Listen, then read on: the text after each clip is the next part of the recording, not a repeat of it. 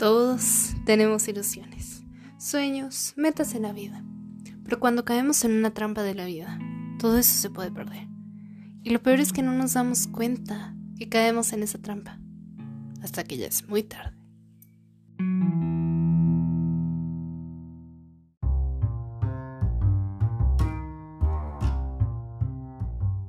Hola y bienvenidos a un nuevo episodio de Los trompos de la vida, el podcast en donde hablamos acerca de salud mental y los problemas que nos atormentan, cuáles son, por qué los tenemos, pero más que nada cómo evitar caer en estas trampas que nos pone la vida. Yo soy Caro Torres y en el episodio de hoy vamos a hablar acerca de Body Positivity, cómo dejar de odiar tu cuerpo.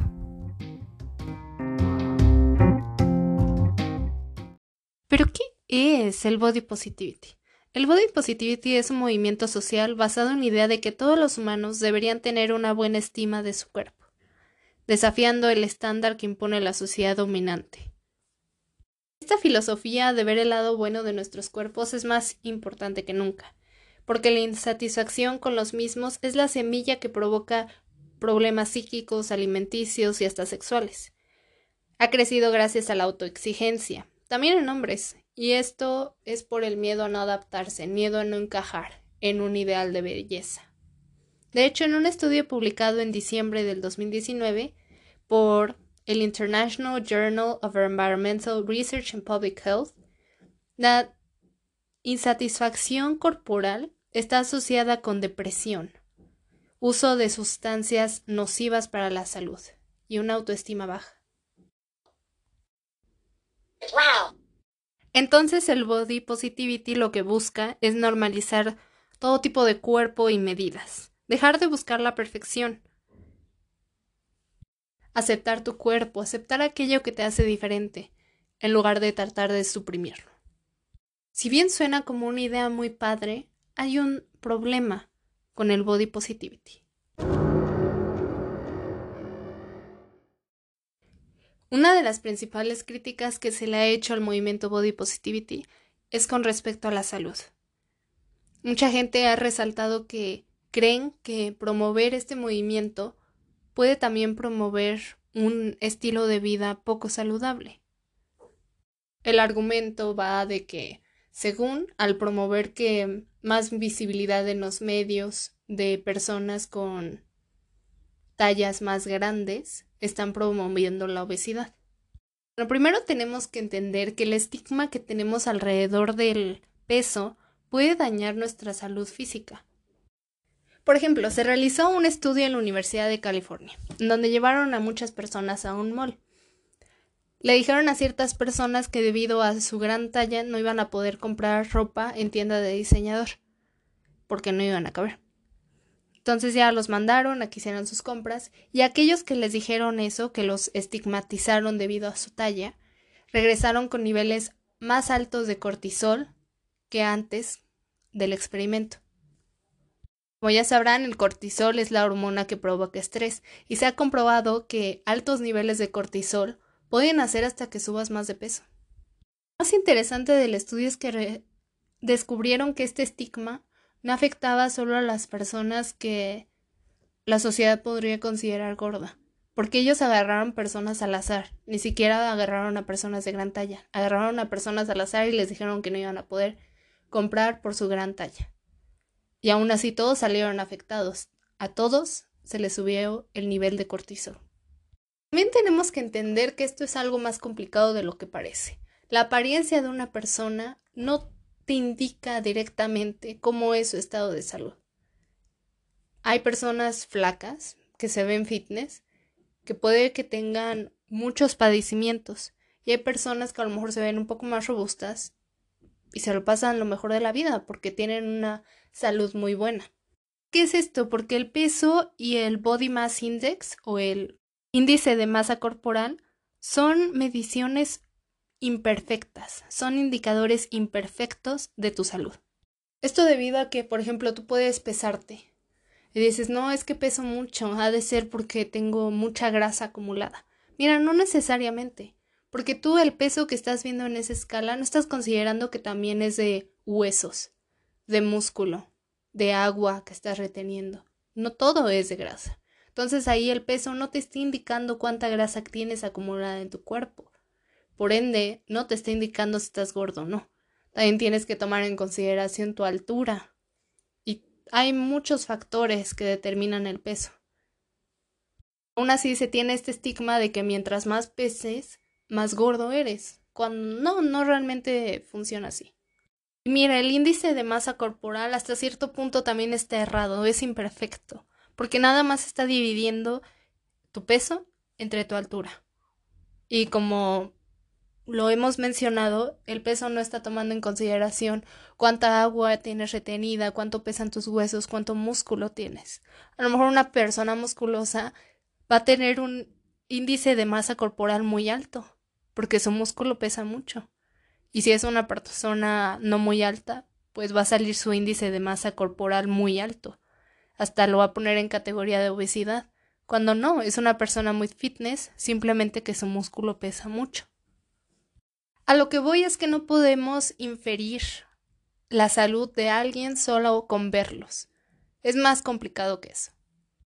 Por eso esta falacia de que el body positivity está promoviendo vidas insaludables, pues no encaja. ¿Tú cómo sabes que ellos tienen vidas insaludables? No lo puedes saber, a menos que seas un nutriólogo y tengas otras tengas otros cálculos que puedas hacer con esa persona como calcular su masa libre de grasa, calcular su masa total de músculo, y esas ya son cosas más complicadas que no puedes hacerlo solo con verlos.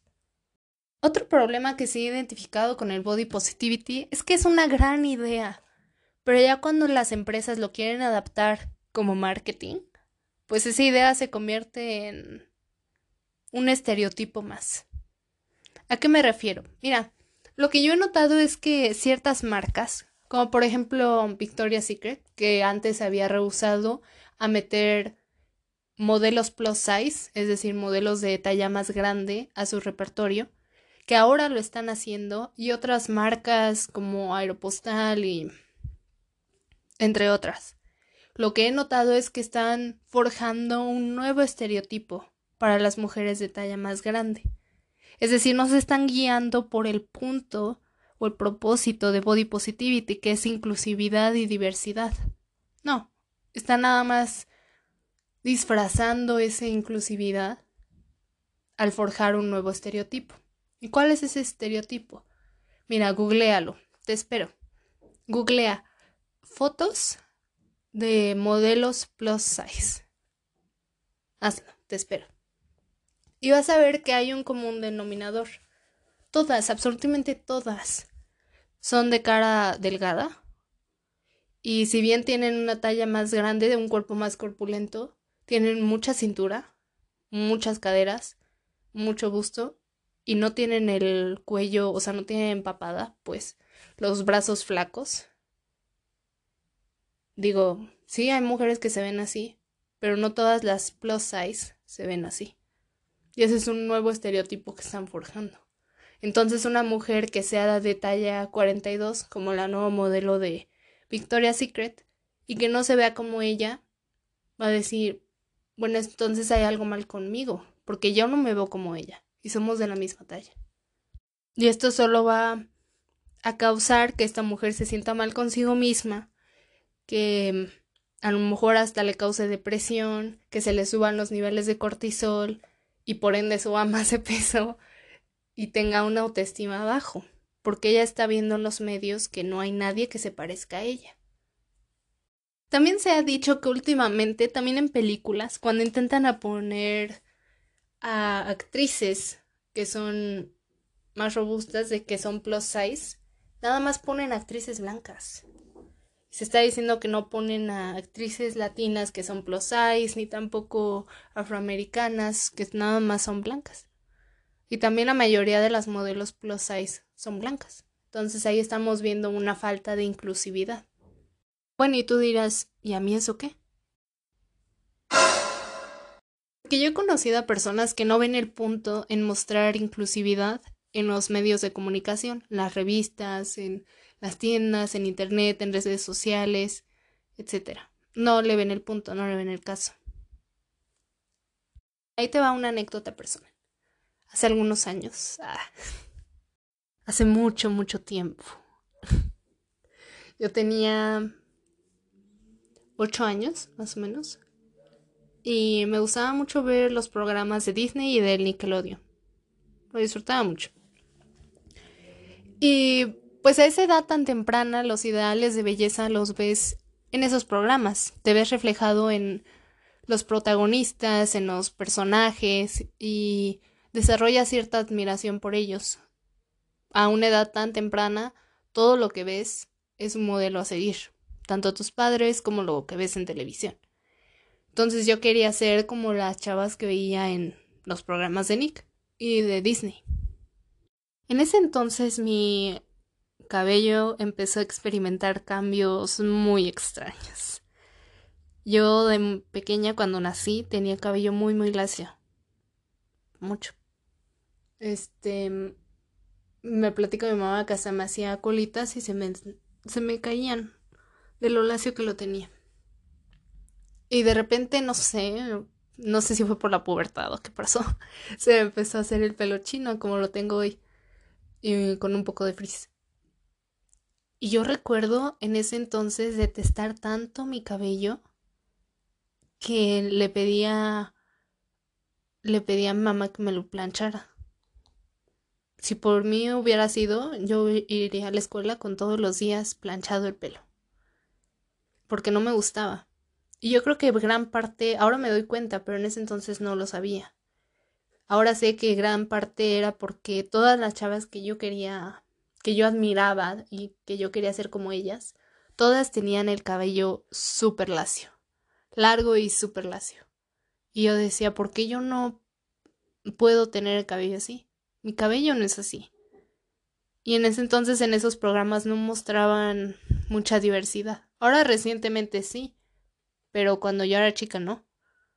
No había nadie que tenía el cabello chino. De hecho, hasta hacían películas con estereotipos muy muy bobos. Por ejemplo, una de mis películas favoritas cuando yo tenía ocho años era El diario de una princesa. Y en el diario de una princesa te ponen el estereotipo de esta de esta adolescente que tiene una transformación, que primero es como el patito feo y después se hace guapa, ¿no? Porque le hacen un makeover. Y antes cuando era el patito feo, pues tenía un cabello enorme, muy friseado, chino, y lo ponían como si fuera algo horrible. Una vez que tuvo el makeover, se lo alaciaron. Y ya así de, en la película la ponían como de, ay, sí, ahora sí ya está guapa, que no sé qué. Y quieras o no, esos estereotipos se quedaron en mi mente en ese entonces. Yo odiaba mi pelo. Y hasta recuerdo que cuando estaba en quinto, me hacía, cuando me hacía una coleta de helado, me ponía muchas, muchas como, mm, no sé ni cómo explicarme, muchas bolitas para que no se me esponjara tanto. Y era algo que realmente no me gustaba de mí misma. Y eventualmente aprendí a aceptar mi pelo, Aprendí a manejarlo también porque no me lo estaba cuidando y por eso se veía así. Ahora ya sé cómo nutrirlo y que el chino se vea padre. Pero yo me pongo a pensar qué tan diferente hubiera sido si yo hubiera visto a alguien que se viera como yo en la televisión. O sea, no idéntica a mí, obviamente, pero que tuviera el cabello chino. ¿Qué historia tan diferente hubiera sido? en lugar de tratar de esconder esta parte que me hacía diferente, hubiera, lo hubiera aceptado, hasta hubiera buscado la manera de, no lidiar con ello, pero sino la manera de embellecer esa parte de mí. Por eso te digo, la inclusión es muy importante. Y yo lo veo siempre. También lo veo cuando, no sé, con algunas amigas. Yo tenía una amiga que era muy que tenía un cuerpo corpulento. Y cuando quería comprar ropa, dice que se metía en línea. Y nada más se deprimía porque veía. Ya ves que cuando te, te metes a comprar ropa en línea, aparece mm, una modelo con la ropa puesta, enseñándote más o menos cómo va a quedar. Y la mayoría de las veces esas modelos son demasiado delgada, hasta talla cero o hasta talla doble cero. Y ella me decía, no, es que yo me meto y las veo y digo, es que así no se me va a ver a mí.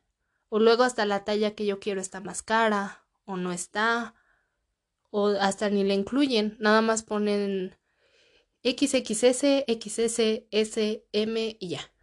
Y dice, no estoy yo ahí.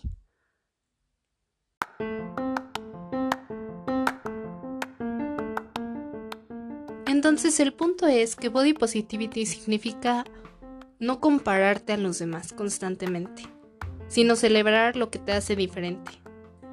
Es celebrar el amor propio. La es una excusa para vivir una vida poco saludable y hacer lo que se te dé la gana. No, simplemente es aceptarte tal y como eres en todas las etapas de tu vida. Es decir, si tú ahorita dices, no me gusta mi cuerpo y quiero bajar de peso, está bien. El body positivity no te, no te impide de hacer eso. Simplemente te promueve que te ames en todas las etapas de tu proceso. Que te ames ahorita como eres, mañana también si es que ya perdiste un kilo, pasado si subiste medio kilo. Es quererte a pesar de esas cosas que no te gusten. No es que desaparezcan esas cosas que no te gusten, porque vas a decir, entonces body positivity es que me guste todo de mí. Pues eso está un poquito imposible, siempre va a haber algo que no nos guste. Simplemente es no frustrarte con idea de querer ser perfecta o perfecto. Enfocarte en aquello que sí te gusta de tu cuerpo. Y si no sabes qué es lo que te gusta, encontrar aquello que te gusta. Es respetarte a ti misma, no juzgar tanto tu cuerpo. Que al final del día es tu cuerpo. Y aunque no te des cuenta, yo te lo voy a decir. Tu cuerpo hace cosas maravillosas por ti. Y puede que no seas religiosa, pero yo lo veo de esta manera. Yo lo veo como que Dios me dio este cuerpo por algo. Soy muy afortunada de tenerlo. Tengo dos piernas que me funcionan, dos brazos que puedo mover, ojos que pueden ver, oídos que pueden escuchar. Y si bien pueden haber partes de mí que no me gustan, hay algunas que a lo mejor sí puedo cambiar, en las cuales puedo trabajar y aquellas que no, he aprendido a aceptarlas. He aprendido a ser feliz con lo que tengo, a ser feliz con mi cuerpo. Ese es el propósito del body positivity. La pregunta del millón. ¿Cómo logro ser body positive? Primero, cada vez que nos vemos en el espejo puede ser que veas tus imperfecciones, todo aquello que odias, todo lo que no te gusta de ti mismo. Tienes que aceptar que parte del body positivity es aceptar esas partes que no te gustan de ti, en lugar de tratar de arreglarlas. Piensa en lo siguiente, quiero que te hagas esta pregunta. Las inseguridades que tengo, aquello que no me gusta de mi cuerpo, ¿es realmente porque a mí se me ocurrió? O sea, porque yo me vi y yo dije, qué asco. ¿O fue porque la sociedad me implantó esa idea. O porque alguien alguna vez me dijo cuando yo estaba chica que resaltó una parte de mi cuerpo que no era, que para esa persona no era bonita. Piénsalo, ¿esas inseguridades que tengo realmente son mías? ¿O es algo que alguien alguna vez me dijo? Y adopté sus inseguridades como las propias. Entonces aprende a diferenciar las que realmente son inseguridades tuyas y las que te implantó la sociedad. También puedes cambiar tus, si tienes fitness goals, tus objetivos fitness, no los pongas orientados a números. Esto nada más va a hacer que te estrese. Yo lo veo que mucha gente lo hace así. Quiero bajar 10 kilos en dos semanas. Ok o quiero pesar tanto en tanto tiempo. Digo, si te funciona está bien, pero lo que nada más estás haciendo es ponerte mucho estrés, generando cortisol, que solo va a hacer que subas más de peso. Tu objetivo fitness tiene que estar más bien rodeado a cómo te quieres sentir O a lo mejor quieres tener una vida saludable o sentirte mejor contigo mismo.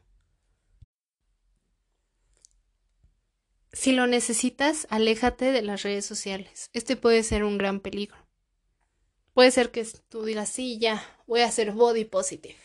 Y prendes el celular y empiezas a ver personas que admiras, personas a las cuales te quieres parecer, pero no te pareces en nada. Esto nada más va a hacer que te sientas mal contigo misma, que te empieces a comparar a esas personas. Recuerda que la competencia no es con otras personas, jamás. Siempre es contigo mismo.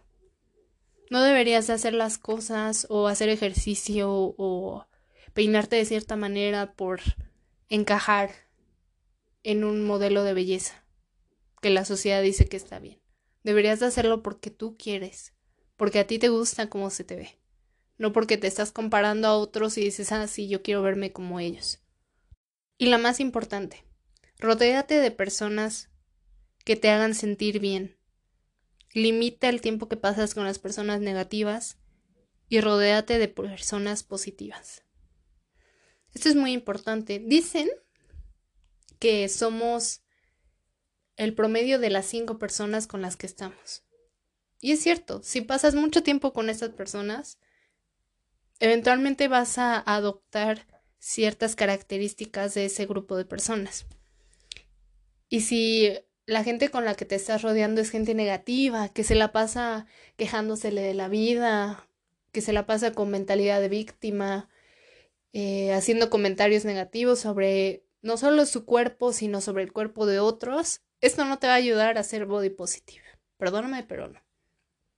No significa que tengas que dejar de hablarle, simplemente limita la relación que tengas con estas personas, porque no te está ayudando.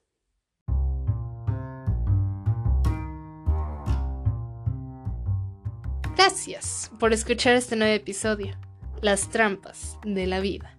Body Positivity. ¿Cómo? Dejar de odiar tu cuerpo.